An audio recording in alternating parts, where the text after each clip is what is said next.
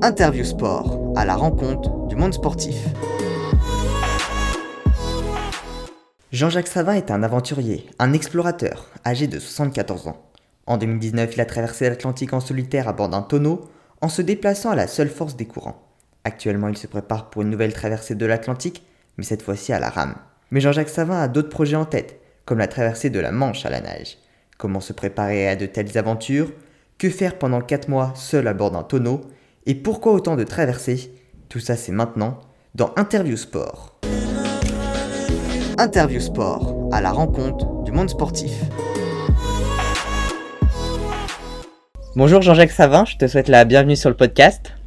Pour commencer, est-ce que tu pourrais te présenter s'il te plaît? Bonjour, ben oui, euh, je suis un vrai arésien de plusieurs générations, j'ai 74 ans et euh, voilà, donc j'ai la chance d'habiter à 100 mètres de la plage, dans le quartier familial, disons.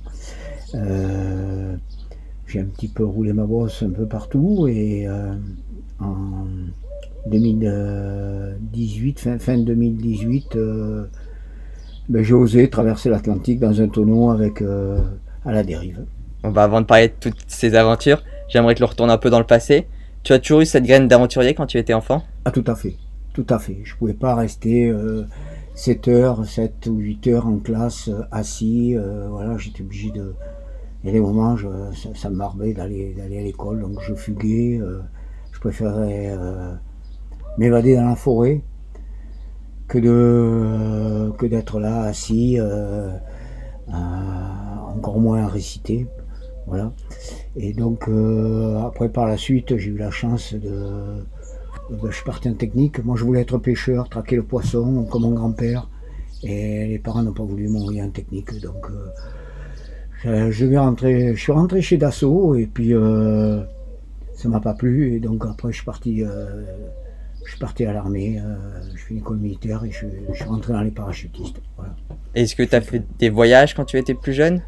Ah ben, Déjà de par mes parents, j'ai un petit peu voyagé étant gamin, et après, euh, de par l'armée, euh, j'ai pu voyager un petit peu partout dans le monde. Et euh, ensuite, je suis resté, disons, en Afrique. Et là, j'ai pu, là, c'était l'aventure, la pure et dure. C'était fabuleux. Donc, c'est à partir de l'armée que tu as eu cette graine pour, pour l'aventure et cette envie ah. d'exploration? Ah non, non, c'était bien avant, bien avant, parce que j'ai toujours eu, j'ai toujours eu je peux pas avoir un lien à la patte. Je peux pas, j'avais euh, à l'armée j'avais une belle promotion, un poste intéressant et tout. Euh, mais malgré ça, euh, j'avais besoin à un moment donné de voler de mes propres ailes et pour ça l'Afrique était, c'était fabuleux parce que pour moi tout, était permis. Quand je dis l'Afrique, c'était la brousse africaine. Hein. C'était quel pays? C'était en Centrafrique et donc j'ai été chercheur d'or, pilote privé, et je me suis occupé de la protection des animaux, euh, et j'ai terminé comme conservateur du parc national. Et quand tu étais à, cet âge-là, l'aventure qui te faisait rêver, est-ce qu'il y en avait une en particulier ben, Il faut dire qu'à 18 ans, au lieu d'avoir une voiture, je me suis acheté un voilier. Donc euh, j'ai découvert la voile. Voilà, j'ai découvert la voile à, 18 ans. Là maintenant, les gamins ils découvrent la voile à 3 ans et demi, 4 ans, pratiquement au biberon. Moi, euh, mon père était ostréiculteur, donc c'était plutôt les pinasses et les bateaux à moteur. Mais je rêvais quand je voyais un bateau pousser rien que par le vent, ça me faisait, ça, me donnait envie de, monter à bord. Et puis, euh, ben, c'est comme ça que, à 18 ans, je me suis acheté un, voilier euh, et un petit voilier. j'ai acheté un Hyundai et puis je faisais régulièrement un Hyundai Arcachon avec un 6 mètres 10 à l'époque sans, sécurité, mais il faut dire que dans le golfe de Gascogne, il y avait beaucoup de, chalutiers, donc euh, il n'y avait aucun danger. Est-ce que c'est une recherche de liberté, d'être poussé par le vent de... Bah, c'est la liberté. La voile, c'est la liberté. C'est tout ce qui est le plus écolo. Voilà, c'est... Euh, euh, quand on commence à, à, composer avec, avec les éléments naturels, c'est fabuleux. Euh, là, j'ai la chance, j'ai acquis une forêt il y a 17 ans, il y a, euh, oui, 17 ans. J'y vis, euh, j'ai un gîte, j'y vis très régulièrement, et là c'est pareil, je suis milieu de la nature, je, me sens bien. Hein. Bon, j'aimerais maintenant qu'on apporte ta traversée de l'Atlantique dans le tonneau. Quand et comment est venue cette idée? Bah, j'étais tout gamin quand j'ai lu Bombard. J'avais 13 ans, je lisais des, livres de, de navigateurs, de, vrais aventuriers, ceux-là, hein, parce qu'ils n'avaient pas tous les, toutes les techniques, euh, toutes, les commodités euh, techniques euh, modernes. donc, j'avais été impressionné par la phrase de Bombard qui avait dit qu'une baraque mise à l'eau au large des Canaries met trois mois pour arriver aux Caraïbes. Je connaissais pas le principe des alizés, hein, à l'inclinaison de la Terre et tout ça. Ça, ça me, c'était loin pour moi, mais je disais comment un morceau de bois peut traverser l'Atlantique. voilà. Et puis quand ma fille est née, on, est parti sept ans en voilier. Euh, et puis par la suite, là, j'avais envie de repartir. Je voulais repartir sur un tout petit voilier. Et puis un beau jour, euh, la phrase m'est revenue. Cette phrase m'est revenue. J'ai dit voilà, c'est le moment d'aller de voir si euh, d'aller tester les, les alizés. Bon, j'avais une j'avais navigué dans les alizés en solitaire, donc je savais très bien comment ça se passait, et en famille. Et donc je me suis dit, ben tiens voilà, ça n'a jamais été fait en plus. Pourquoi pas, on va essayer, on va oser. Et, euh, donc euh, j'ai dessiné le tonneau que j'ai fait réaliser par un, jeune architecte constructeur, euh, Lucien Pedot, et qui a, fait que je me suis. ça, ça, a réussi. Voilà. Et justement, est-ce que tu peux nous parler de ce tonneau? Il faisait 3 mètres de long sur 2 mètres 10 de, large, qui permet d'avoir un certain confort, euh, parce que déjà je me, je me tenais debout à l'intérieur. C'est quand même énorme. J'ai mis 127 jours de dérive, donc euh, il va vaut mieux avoir euh, des positions, éviter les positions recroquevillées. Donc j'étais souvent assis, allongé. Bon, mais enfin c'était c'était pas mal. C'était très belle une très belle traversée, belle expérience j'en garde un, très bon souvenir, évidemment. Voilà. Donc, euh, le problème que j'ai eu, c'est qu'au départ, j'avais prévu trois mois, et euh, trois mois de vivre, et puis au départ, j'ai pas eu les alizés. En janvier 2019, euh, les, les alizés n'étaient pas au rendez-vous, si bien qu'au lieu de descendre dans le sud-est, je remontais vers le nord-ouest. Euh, le sud-ouest, pardon. Je remontais vers le nord-ouest. Et là, ça a, été, ça a été un petit peu anxiogène pour moi. Mais parce que il a fallu que je repartage au bout de 15 jours, je me suis aperçu que je mettrais peut-être 5 mois, que j'allais arriver peut-être aux Bermudes. Je savais pas, jouer, je montais, montais, montais. Donc j'ai repartagé mes vivres en, en, cinq parties. Euh, repartager deux mois et demi de vivre en, cinq parties, ça fait que j'étais assez limité. Le poisson, j'avais pas pour l'instant suffisamment d'un natif sous, mon tonneau pour euh, attirer des, poissons. J'ai pu tirer ma première coryphène au bout d'un mois. Et, euh, et donc, le, départ a été, a été assez pénible. Puis après, j'ai rencontré les alizés au bout d'un mois. Et donc, je suis resté sur une parallèle de ce que j'avais estimé tracé, mais avec 1000, 1300 km beaucoup plus au nord. C'est ça, parce que tu es parti le 26 décembre des îles Canaries oui. et tu as atteint ton objectif de la traversée le 30 avril. C'était quoi exactement Le 2 mai. Le 2 mai J'ai été récupéré le 2 mai. D'accord. C'est-à-dire que le 30 avril, euh, oui, certainement. Parce que c'était quoi J'ai lu qu'il y avait un espèce de le méridien 61-21 ouest. C'était quoi exactement ce ben, C'était, c'était, c'est le méridien quand on passe, comme si j'étais arrivé à la, euh, comme si j'étais arrivé, oui, à la, en Martinique. Voilà, comme si je, je rentrais dans les eaux de Caraïbes.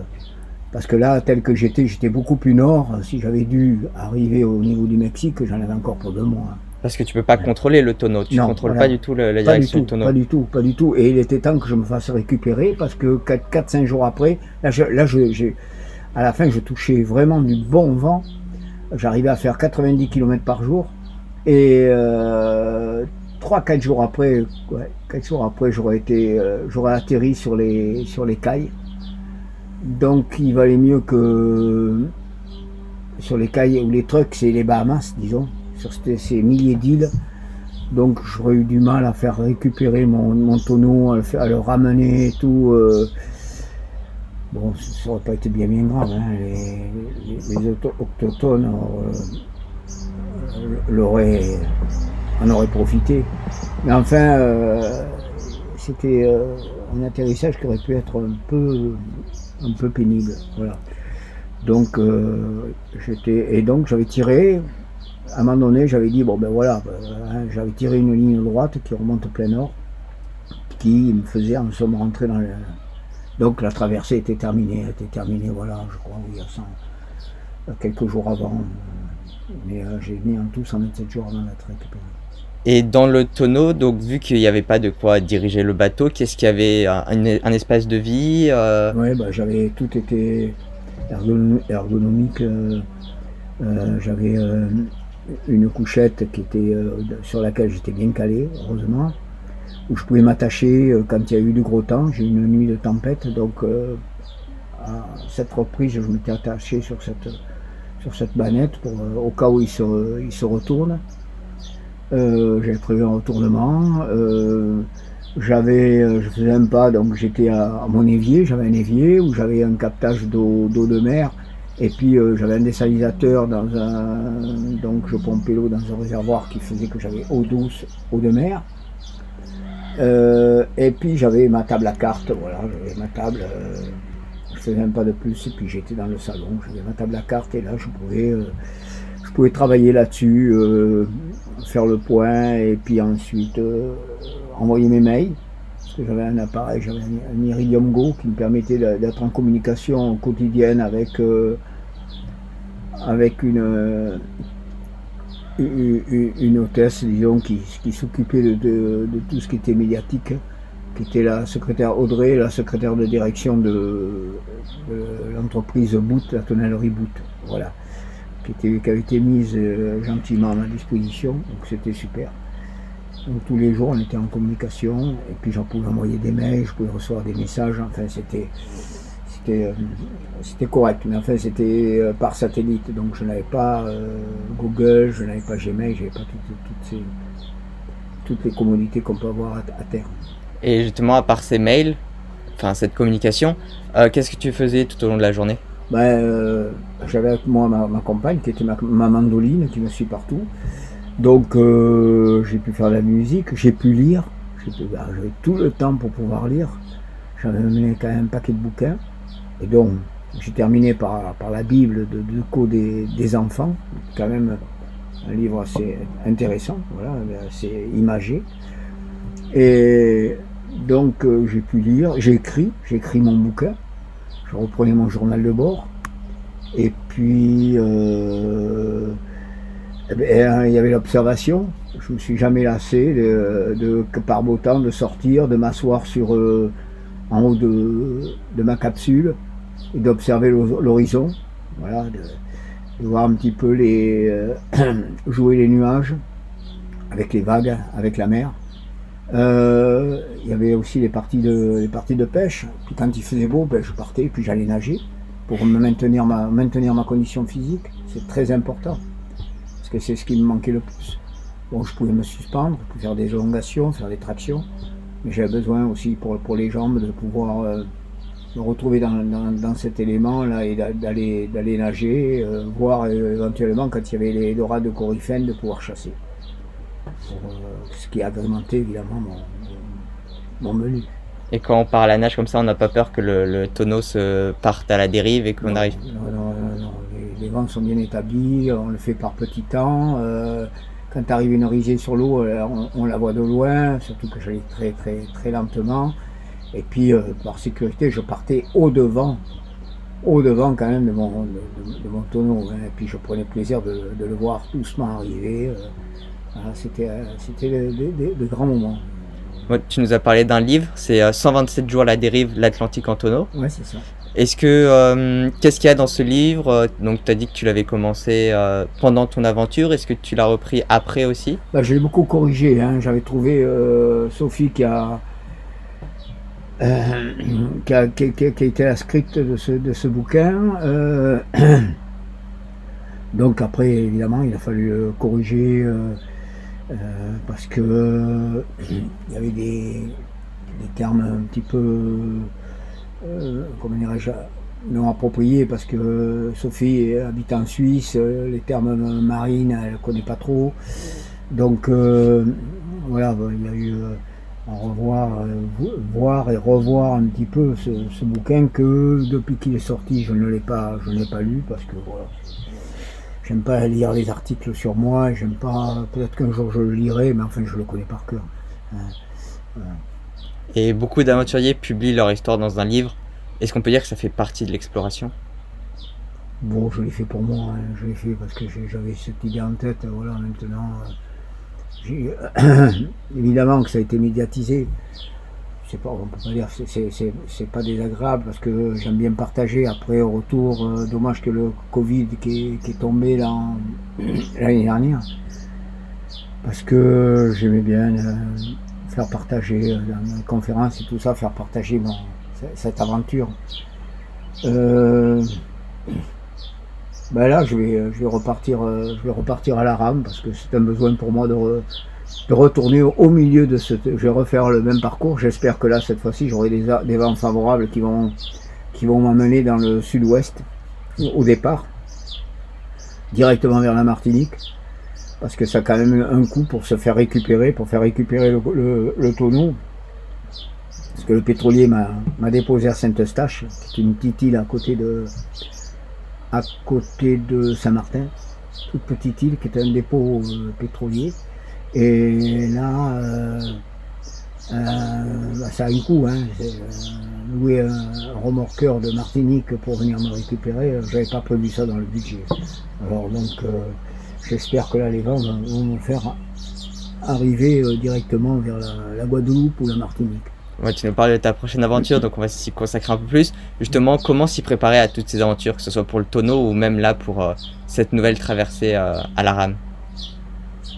Ah ben, Déjà, il faut. déjà, il faut pas être claustrophobe.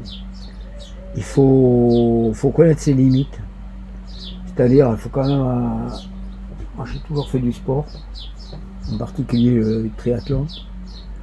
Et il faut connaître, euh, il faut quand même vraiment connaître ses limites parce que euh, sans ça, ça peut, ça peut partir en live, ça peut partir en, vraiment, ça peut partir, ouais, on pourrait partir peut-être en, dépression. Euh, il y a des moments qui sont, pas croire que c'est tout le temps, ça a été 127 jours de de farniente et de, et de, comment dirais-je, de, grand plaisir. Oui, euh, mais j'ai eu quand même sept jours difficiles. Et, euh, et, à des moments, il a fallu que j'ai eu les bons réflexes pour euh, faire face à des situations telles qu'un bateau qui, qui, faisait un cargo qui faisait route sur moi. Donc tout de suite, quand il est à 200 mètres et que ça, on sent que ça va frotter là, qu'il n'y a rien à faire et puis qu'il ne répond pas à la radio, bah, tout de suite, il faut, faut avoir le réflexe d'envoyer un fumigène. Et euh, ça l'a permis. heureusement qu'il y avait quelqu'un qui était de quart, qui a pu voir, qui a mis un, petit coup à gauche, il m'a passé à 10 mètres. Euh, bon, mais voilà, donc. Euh, ben là, là, là, j'ai mon canot, j'ai acheté un canot l'année dernière qui a déjà traversé l'Atlantique. je vais commencer par m'entraîner, euh, rester plusieurs jours sur le bassin, à ramer euh, à peu près 8 à 10 heures par jour. Et puis après, je vais passer les quand il va par beau temps, je vais sortir à l'océan. Je vais essayer de rester 3-4 jours euh, au large, puis re-rentrer. Et voilà, c'est comme ça qu'on se prépare. Hein. Comme un mec qui fait du vélo, ben, qui veut faire de la compétition ou qui veut faire un grand raid il a intérêt à, pédaler quelques, temps avant, hein, à être en bonne condition. Donc euh, c'est bien faire attention à ses conditions physiques. Qui dit conditions physiques dit évidemment euh, la diététique, euh, le sommeil, et, puis à côté de ça, le sport. Et justement à bord, le sommeil, la diététique, comment, comment on gère tout ça? Ben là, là, là, pendant 127 jours, bon, j'ai eu des, problèmes tout au début parce que, parce que je me suis rationné. Mais euh, quand j'ai pu tirer les, les ben, le premier jour c'est poisson cru, sushi. Deuxième jour c'est euh, bouilli. Troisième jour c'est en tartare bouilli, deuxième jour, et puis après c'est, les, je mettais, enfin, je mettais une partie à sécher sur le pont qui faisait sur le toit, disons, qui faisait euh, que après dans mes pâtes et tout, je mettais des petits bouts de poisson qui étaient, qui étaient séchés pour agrémenter, ça m'apportait quelques protéines. Mais ben, j'avais pas mal de, de lyophilisés comme tout le monde. Hein. Voilà, c'est très, très bon, c'est très bien, c'est varié, c'est super, ça pèse pas, ça prend pas de place. Euh, il suffit d'avoir un petit peu d'eau. Donc, euh, de ce côté-là, il n'y a, aucun problème. Et au niveau du sommeil, dans le tonneau, si jamais bon, on peut dormir, le tonneau va avancer, mais à la, rame, il avancera pas le, il sera poussé, il sera poussé par, les vents. Vent courant, il, avancera bien sûr. Quand on dort, euh, là sur le tonneau, j'avais pas la, c'est-à-dire que je pouvais pas être détecté par les, j'étais pas visible sur les radars des cargos. Donc c'est pour ça qu'ils n'étaient pas en veille. Parce que sur 24 cargos que j'ai rencontrés, il n'y en a que 4 qui m'ont répondu. Euh, le, là, ça sera un petit peu, un petit peu différent parce que j'ai l'AIS.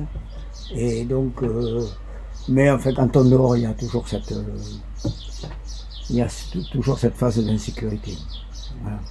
Et peut-être que je vais emporter avec moi ma chienne, ma petite chienne qui a 10 ans, parce que de par expérience, quand on est au large en voilier, euh, quand il y a un autre bateau qui est sur l'horizon, euh, elle a tendance à jouer le radar, c'est-à-dire qu'elle aboie.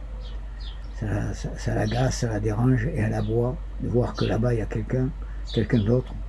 Donc euh, ça, elle s'attribue, disons, un petit peu l'espace à elle. Et c'est un intrus qui rentre à l'intérieur. Donc du fait qu'elle aboie, là je vais la mener avec moi, je vais la tester ça serait une bonne chose parce que de par le flair, j'ai déjà un chien qui, pareil, un épagnol qui, qui lui alors euh, commençait à, grogner avant que apparaisse le bateau sur l'horizon. J'étais sous le vent et euh, il euh, arrivait à sentir qu'il y avait une, présence quelque part. Il aboyait, donc la nuit ça me réveillait ou la journée ça m'alertait, disons. Et ça, c'est chouette. C'est intéressant pour, sur le plan sécurité. Et puis en plus, on se sent moins seul, on a peut-être une meilleure donc compagnie. là aussi, j'avais ramené un voilier en solitaire de, de Guadeloupe. Et euh, j'ai regretté de ne pas amener, avoir amené un petit chat à bord, ou un petit chien, ou un chien, récupérer un chat ou un chien, parce qu'il y en a beaucoup là-bas qui traînent. Euh, c'est vrai que ça fait une présence quelqu'un qui parlait. Hein, on ne se parle plus euh, à soi-même, on peut parler à quelqu'un. Euh, voilà, il y, a, un partage. C'est assez important, très important. Là, tu es en train, actuellement en train de te préparer pour cette traversée. Oui. Quand aura lieu le départ euh, Début décembre. Début décembre Oui. Et combien de temps ça va durer Trois mois. Je pense trois mois. Entre 90 et 100 jours. Donc moins longtemps que, ah, oui. Oui, oui, oui, que le vol. Oui, parce que les alizés, ils montent avec le soleil, ils descendent avec le soleil. C'est-à-dire que les vents, je pense que je vais beaucoup ramer la nuit, parce que la nuit, c'est beaucoup plus calme que, que, la journée. Les alizés sont moins, moins forts, parce qu'on peut, jusqu'à un certain degré de, de houle, on peut, on peut ramer. Il ne faut pas rêver non plus. Donc, euh, je pense que c'est surtout la nuit que je vais, je vais ramer. Euh, d'abord, il fait, il fait frais la nuit, c'est intéressant, c'est agréable. Et puis, sous la, sous la voûte céleste, c'est magique. J'aime bien la nuit. Et combien de temps on pagaie par jour? Ben Là, je vais, je vais faire une dizaine d'heures. Une dizaine d'heures euh, à, ramer. À ramer et dormir après euh, le ah ben Après, je, ben, on fait des tranches, je fais des tranches. Hein. Je ne fais pas 10 heures d'affilée, je vais faire des tranches. Hein, quand j'ai envie de me reposer, quand j'ai envie de lire, quand j'ai envie d'abord faire euh, se préparer un petit plat, voilà. Hein, s'il fait beau, aller piquer une tête, nager. Et si jamais tu réussis, tu serais pas le premier à le faire, mais le doyen. Est-ce que ah c'est est -ce c'est une motivation supplémentaire? Ah oui, oui, oui, oui, oui, ça me permet de. C'est ce qui me motive là maintenant. Ça me permet de, de repousser un petit peu. Mais c'est un petit peu comme le Robert, euh, c'est le marchand, qui a 100 ans euh, a battu des records, euh, fait le record de l'heure en vélo, à 105 ans aussi. hein, enfin, il a établi, il a établi des records évidemment, Chaque qui année. sont, qui sont pas prêts de, en vélo, qui sont pas prêts d'être battus. Ben, peut-être que vis-à-vis de l'océan, je serai le, le- le marchand du vélo, voilà. Ouais, c'est intéressant tout ça. Euh, une troisième traversée aussi, je sais que tu t'intéresses. Donc tu nous as dit plusieurs fois que tu aimes bien aller piquer une tête dans l'eau. Ouais. La traversée de la Manche. Ah oui, ah oui, ça c'est pour cette année en principe. Et justement, là, je dois appeler les, les autorités euh, la gendarmerie maritime de, du, du Pas-de-Calais là-bas pour savoir quel est les- le, le règlement actuellement avec les, les pêcheurs. Est-ce qu'ils peuvent rentrer, aller me déposer, euh, parce que ça se fait, la, la traversée de la Manche se fait dans le sens euh, Angleterre-France. Et est-ce qu'un bateau de pêche, que je vais évidemment euh, dédommager, peut me, peut me déposer euh, peut me déposer sur les côtes euh, sur la côte anglaise hein, vu le Brexit et tout ça euh, donc c'est la, la question que je vais poser aux autorités maritimes.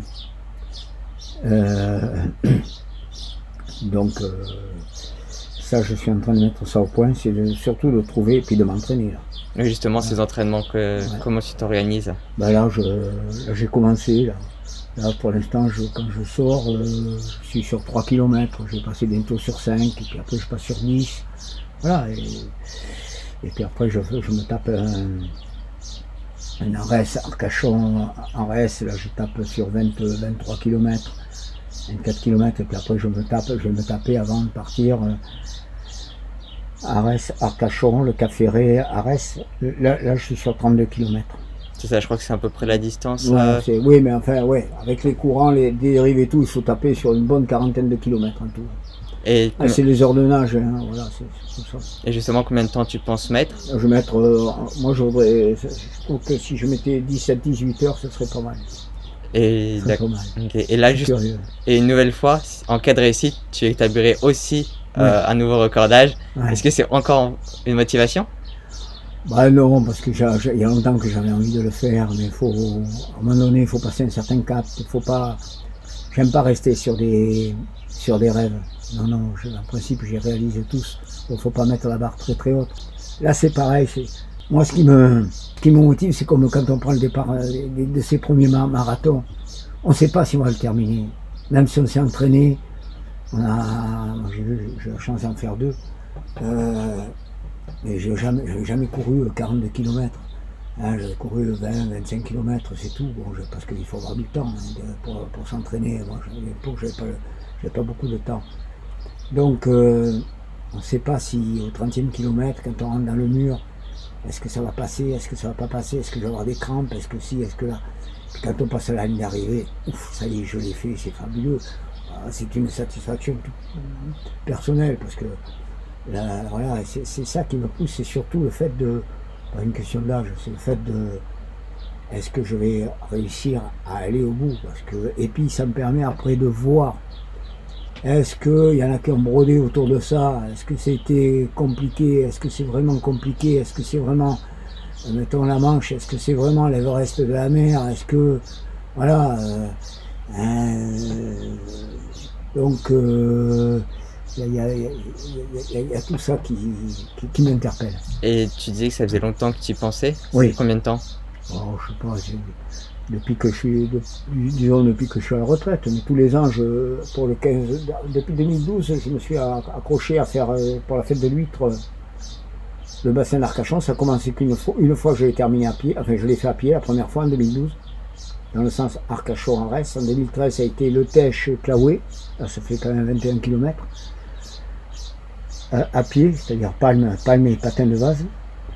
Et, puis après, ça a été euh, Arcachon Arès à la nage, après Arès Arcachon, enfin bref, chaque année je, traverse pour le 15 août euh, ce, ce bassin que je commence à connaître parfaitement.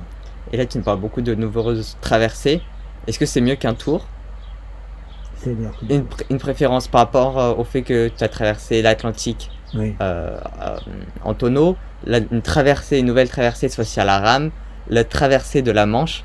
Oui. Est-ce que tu es plus attiré par les traversées que par exemple faire un tour du monde ou Oh, oh, bah, un tour du monde, j'étais parti pour faire un tour du monde en, en voilier avec, avec la- le bébé qui avait 8 mois et puis, la, puis sa maman. En fin de compte, elle n'a pas voulu qu'on passe Panama. On est resté 7 ans dans la- dans l'arc antillais. Bon, il y a beaucoup de choses à voir, mais enfin. Alors, un tour du monde, euh, j'y pense. J'y pense quand même, parce que ça me manque un peu, un tour du monde en solitaire. Je pense que ça. J'ai une idée là-dessus. en, to- il y a- en tonneau Non, non, non, c'est pas possible. Non, par contre, j'aurais bien voulu faire le, le Pacifique, mais c'est pas possible parce que les vents du, Pérou remontent plein nord.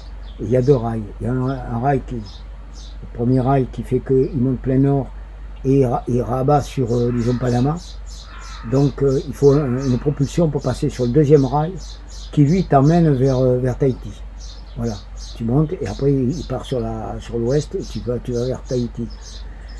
Ça, c'est quelque chose de dommage que j'étais euh, j'étais prêt à repartir. En particulier, je, devrais y être là en ce moment. Euh, et, mais j'ai eu le temps d'étudier par Wendy. Là, on, voit très bien les vents euh, au moment T là. Et, et donc là, j'ai vu que c'était pas possible, vraiment pas possible. Donc c'est pas. C'est comme j'aurais voulu partir à la rame depuis le Portugal, et c'est pas possible non plus, je vais me faire abattre sur le Maroc. Donc euh, il y a des voilà, il y a des choses que. Et pourtant il y a un Anglais qui est parti du Portugal. Vraiment, le mec, en plus, il a mis à peine 61 jours, je crois, deux mois, pour rejoindre la Guyane. C'est- lui qui a le record de la- l'Atlantique à la rame. En plus, c'est un handicapé, un ancien euh, un SAS ou en Afghanistan, il a laissé une jambe. Le mec, il est costaud. hein. C'est costaud ce qu'il a fait. Vraiment, là, c'est incroyable. Voilà. Voilà. Bon, bah c'est là-dessus qu'on va conclure. Ouais. Je te remercie Jean-Jacques Savin de m'avoir consacré du temps pour cette interview. Non, je te remercie à toi. Avant de se quitter, s'il ne faut retenir qu'une seule chose de cet entretien, qu'est-ce que ce serait? Que, pardon? S'il faut retenir qu'une seule chose de cet entretien, qu'est-ce que ce serait? Bah, J'étais content de te rencontrer. Voilà. Merci, c'est gentil. Très sympa. Et si des personnes veulent te contacter ou te poser des questions, où est-ce qu'elles peuvent le faire? Alors au 06 74 15 92 07, 06 74 15 92 07. Autrement, le piano, elles auront mes coordonnées en pianotant euh, Jean-Jacques Savin sur euh, YouTube. Bon, bah très bien, je, je mettrai ça dans les notes de l'épisode. Ouais, Merci beaucoup, à bientôt. c'est euh, c'est moi qui te remercie. Comme tu veux. Merci à ceux qui sont arrivés jusqu'au bout de cet épisode et qui ont écouté en intégralité cet entretien avec Jean-Jacques Savin. S'il vous a plu et que vous avez appris des choses, n'hésitez pas à le partager, à me dire ce que vous en avez pensé et à mettre un commentaire si vous êtes sur Apple Podcast. C'est ce qui me permet de progresser et de me rendre visible. Je rappelle que je publie chaque soir Sport Actu, un podcast sur les actualités sportives de la journée. N'hésitez pas à aussi me suivre sur Instagram, at sport.kiliantanguy. J'y publie des posts quotidiens sur le sport, je partage ma passion et j'entre en contact avec vous. Merci à tous et à bientôt sur Sport Podcast.